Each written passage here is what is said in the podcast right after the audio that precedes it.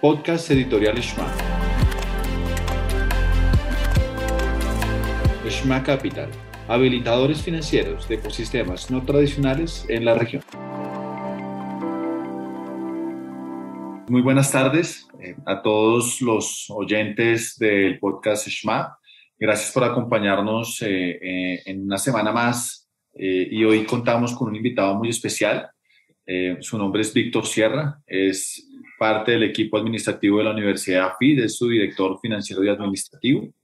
Así que, Víctor, te damos un caluroso eh, saludo y bienvenida eh, a este el podcast de Shma. Un saludo, güey, y un saludo a todos los oyentes del podcast. Pues, Víctor, eh, qué, bueno, qué bueno tener la oportunidad de poder conversar hoy contigo alrededor de la educación, que es tal vez uno de esos temas que sabemos que, que apasionan, que, que han movido muchísimo desde tu rol en la universidad y, desde lo que has hecho alrededor del sector. Y quisiéramos arrancar con una pregunta, Víctor, es, ¿cómo, ¿cómo ves tú las universidades en 20 años? ¿Qué crees que está cambiando? ¿Cuáles son esas grandes tendencias cuando piensas en las universidades del 2040 que se están volviendo un desafío para todos esos que hoy son parte del sector educativo y, y que están pensando cómo se va a reinventar las universidades en el futuro? pues muy, buena pregunta y, yo te diría que, pues que aparte de la preocupación que puede traer eh, pensar en el futuro 2040, eh, tan largo plazo, hoy en día pensar en largo plazo es, es complejo en un mundo tan cambiante.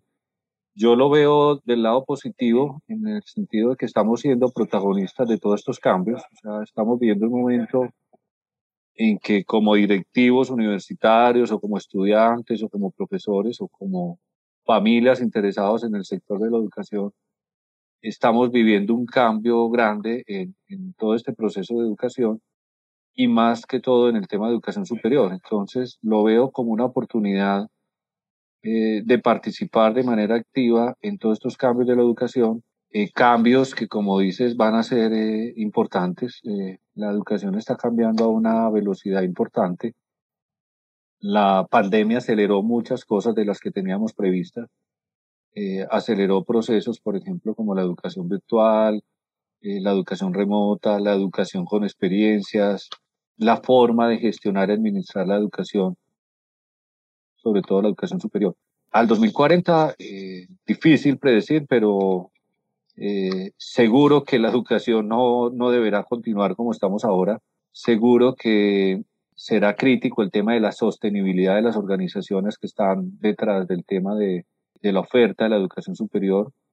Creo que cambiarán mucho los actores, eh, vendrán eh, muchas alianzas alrededor de la educación, alianzas para sumar, vendrán muchas formas diferentes en los temas pedagógicos. Las nuevas generaciones lógicamente demandan experiencias diferentes. Y yo creo que la educación y los actores que estamos en la educación, todos los grupos de interés alrededor de la educación, tenemos que ser conscientes que debemos cambiar la forma de impartir la educación. Las nuevas generaciones demandan menos clases magistrales, más experiencias, eh, más innovación, más confrontación frente al mismo futuro de, de la sociedad. No, no solamente está en cuestión el futuro de la educación, sino en sí la sociedad, el medio ambiente y todo esto serán problemáticas que deberemos abordar en torno a, los espacios donde se brinda la educación. Entonces el desafío es grande, desafío pedagógico, desafío de sostenibilidad, desafío de gestión, desafío de las formas de enseñar y desafío de todos los actores que estamos ahí, directivos, docentes sobre todo, que tendremos que aprender a enseñar de manera diferente para que los chicos que van a resolver los problemas del 2040 pues lo sepan resolver. Y frente a la gran inquietud que lo que estamos enseñando hoy en día no son los problemas del 2040 porque no los conocemos, entonces las competencias serán muy diferentes. Güey. Perfecto, y gracias, Víctor. Y, tocas en tu respuesta tal vez uno de los, de los principales ejes que en los procesos de, de las instituciones de educación superior se está conversando y es cuál es el desafío de sostenibilidad que hay detrás en las universidades.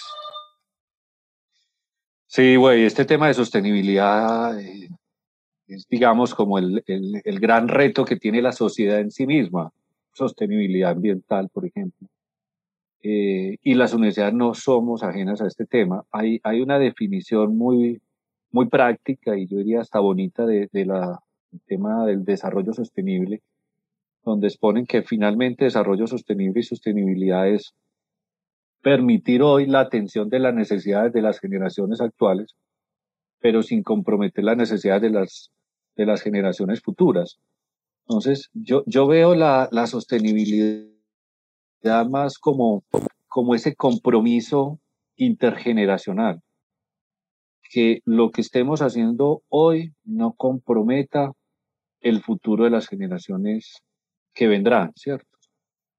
A nivel de educación, hoy en día tenemos que ser lo suficientemente responsables en temas de sostenibilidad, por ejemplo, enseñar lo pertinente para el futuro sostener las organizaciones, buscar que las organizaciones educativas, en este caso, por ejemplo, las universidades, sean perdurables en el tiempo. O sea, la gestión, en mi caso, por ejemplo, la gestión administrativa y financiera, deberá procurar que la organización donde estoy, que es una universidad, sea perdurable en el tiempo y que las generaciones que estarán en el 2030, 2040, cuenten con una universidad sostenible y perdurable. Eh, el compromiso. Yo creo que las universidades en este papel de la sostenibilidad también tendrán que tener un papel activo en temas sociales como el cambio climático o la equidad en temas sociales, por ejemplo, que nos, una sociedad mientras más igual sea socialmente será mucho más sostenible. Dicen que el gran, el gran éxito de las sociedades es buscar que converjamos a una clase media y que se disminuyan esas eh, distancias entre clases altas y clases bajas. Las universidades debemos tener un papel protagónico en buscar soluciones y poner la discusión en la mesa y en los espacios de educación de cómo lograr no solamente que la universidad sea sostenible en el tiempo, sino que la sociedad sea sostenible. Y aquí vienen roles muy importantes en, en, en las universidades en ese sentido. Y lo voy a resumir en esto. Promover en los estudiantes el sentido de sostenibilidad que tengan esa, esa, ese, ese feeling, ese sentimiento a buscar que social, ambientalmente, las sociedades sean viables. Promover que los docentes finalmente también, de una manera adecuada y pertinente, enseñen el sentido de la sostenibilidad.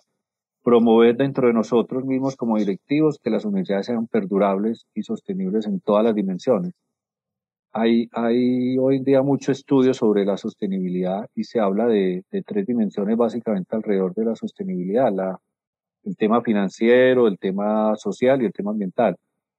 Pero mm, estudiando la sostenibilidad va más allá de esas tres dimensiones, va en temas, por ejemplo, políticos. La sostenibilidad también tiene dimensiones de equidad, dimensiones eh, de participación ciudadana. Hay otras, hay otros dimensiones que también permean la sostenibilidad y que desde la universidad misma la deberíamos promover. Así es, Víctor. Y, dentro de ese escenario de sostenibilidad, sin lugar a dudas, se incrusta y tiene un marco de intersección muy grande con el concepto de inclusión, porque en un país como Colombia, donde la mitad de los bachilleres no tienen acceso a educación terciaria, eh, ya sea técnica, tecnológica, universitaria, las universidades cómo están leyendo esa dimensión de sostenibilidad a la luz de la necesidad de ser mucho más incluyentes y cómo, cómo has visto que el sector está avanzando en esa línea de, promover más acceso. Eh, excelente reflexión, Güey. Eh, yo creo que es una de las dimensiones en las que las universidades pueden aportar de manera activa. Nosotros hemos defendido que la educación superior es ese vehículo o ese mecanismo para transformar vidas. Y hemos visto, y tú has participado de procesos de educación en importantes universidades, donde vemos la transformación de un chico de estrato 1 que pasa por la universidad con una buena educación y cómo transforma su vida y transforma su familia. Yo creo que hoy en día las universidades privadas y públicas mm, son más conscientes de esto. Las públicas, lógicamente, su naturaleza ha facilitado este tema de inclusión. Hoy en día, con la promoción de eh, la educación gratuita eh, a nivel de educación pública, pues se va a facilitar el tema. Y las universidades privadas no somos ajenas. Yo creo que las universidades privadas, en su gran mayoría, y he sido pues testigo en primera línea de todos los esfuerzos que están haciendo las universidades privadas en promover la inclusión.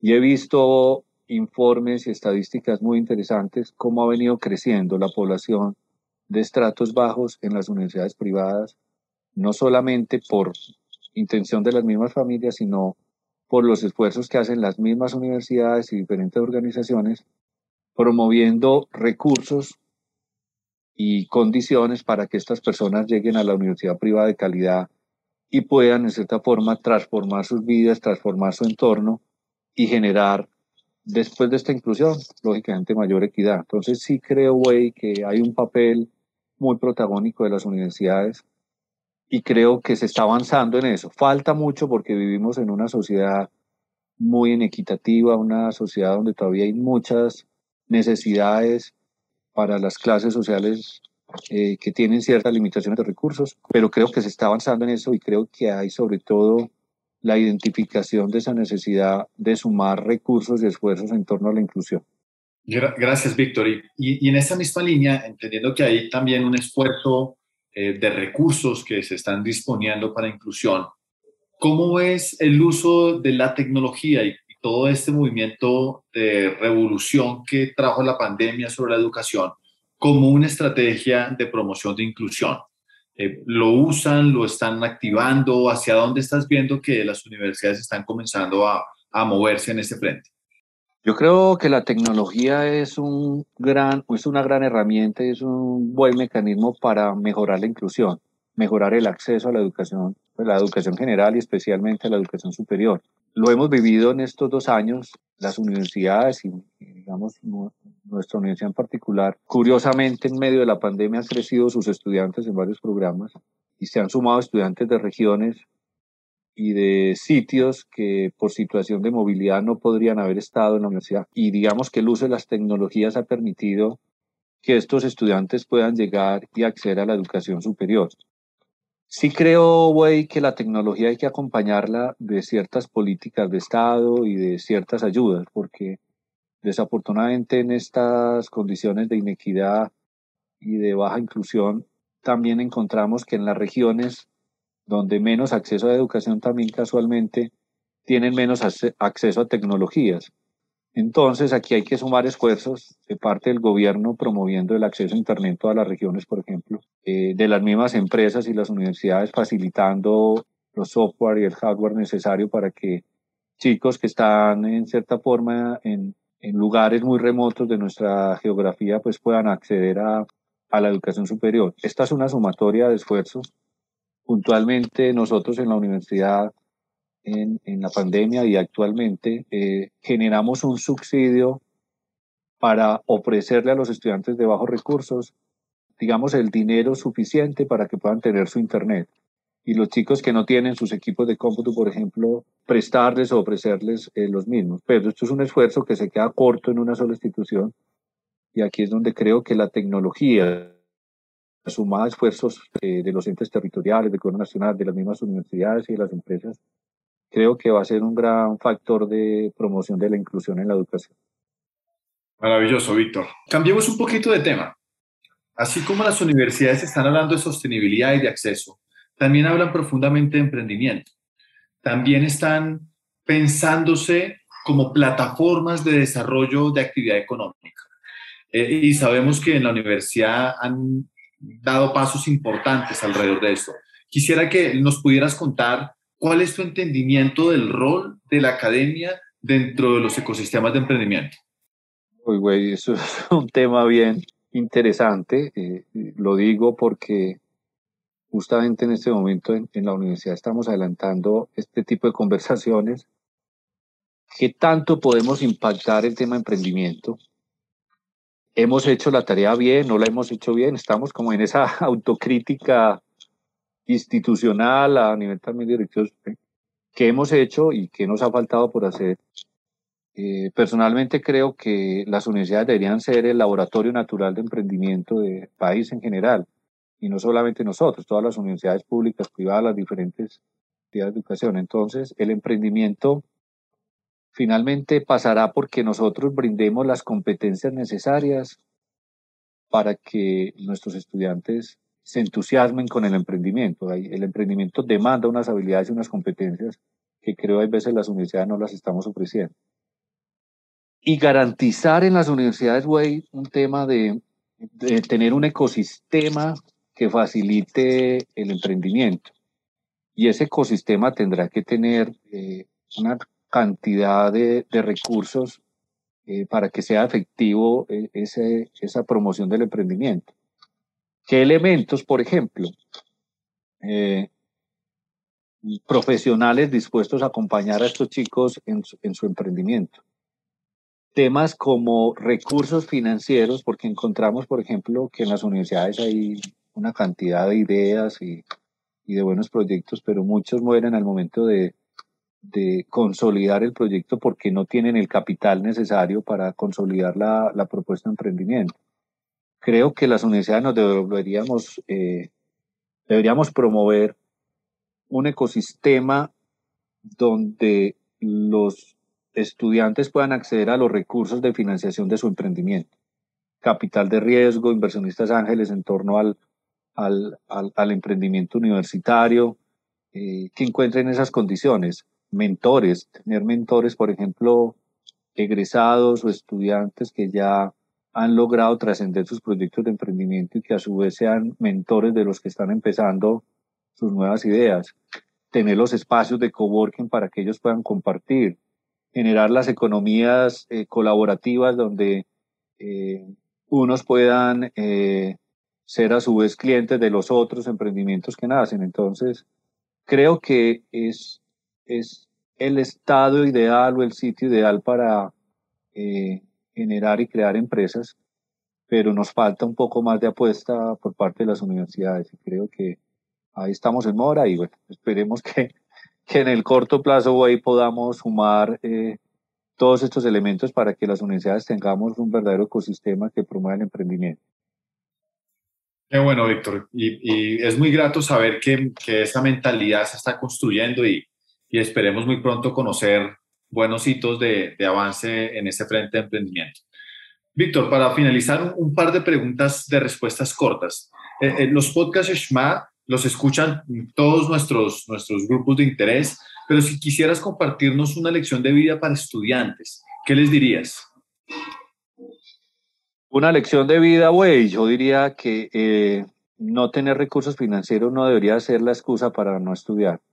personalmente, tuve la oportunidad de estudiar en universidad pública, mi familia era familia del campo y, siempre tuve en mente estudiar y, digamos que no tenía los recursos financieros en su momento, pero no fue un obstáculo para mí. Creo hoy en día trabajando en el sistema universitario que en Colombia, a pesar de las dificultades que tiene el país en sus presupuestos públicos y en su situación social, el estudiante de bajos recursos y que estén en condiciones sociales eh, que no sean ideales, no es una disculpa para acceder a la educación. Creo que hay las becas, las condiciones necesarias en las universidades públicas y privadas para acceder a la educación superior. Yo he vivido eh, ese proceso y, creo que desde que haya voluntad e intención de estudiar, las posibilidades están abiertas. Perfecto. Un consejo para toda la población. Ya nos diste una lección para los jóvenes, ahora un consejo. Un consejo, que promovamos la cultura entre todos de la sostenibilidad. Esto no solamente es del gobierno, esto creo que eh, debemos ser más sensibles frente al cambio climático, lo que estamos viviendo hoy en día con los climas, con la situación social, por ejemplo, que vivimos en nuestro país hace poco, eh, a raíz de la falta de empleo, de la falta de oportunidades de los jóvenes, de las clases sociales tan divididas. Creo que eh, todos deberíamos pensar en temas de sostenibilidad. La, sostenibilidad no solamente es organizacional, sino a nivel personal. En la medida que todos sumemos, creo que va a ser más fácil esta tarea. Entonces, compromiso, todos a pensar en una sostenibilidad social y en una sostenibilidad ambiental de, de, nuestro mundo, de nuestro país. Pues Víctor, mira, gracias, gracias por, por, por, compartirnos de manera tan generosa este conocimiento, esa visión que creo que has construido diariamente desde tu rol y desde tu participación en, las universidades y en el sector. Eh, y agradecerte, agradecerte una vez más a nombre de, de y a nombre de todas las personas que nos van a escuchar eh, por tu generosidad y este espacio que nos has concedido. Ok, güey, muchas gracias por invitarme al podcast. Podcast Editorial Shma. Shma Capital, habilitadores financieros de ecosistemas no tradicionales en la región.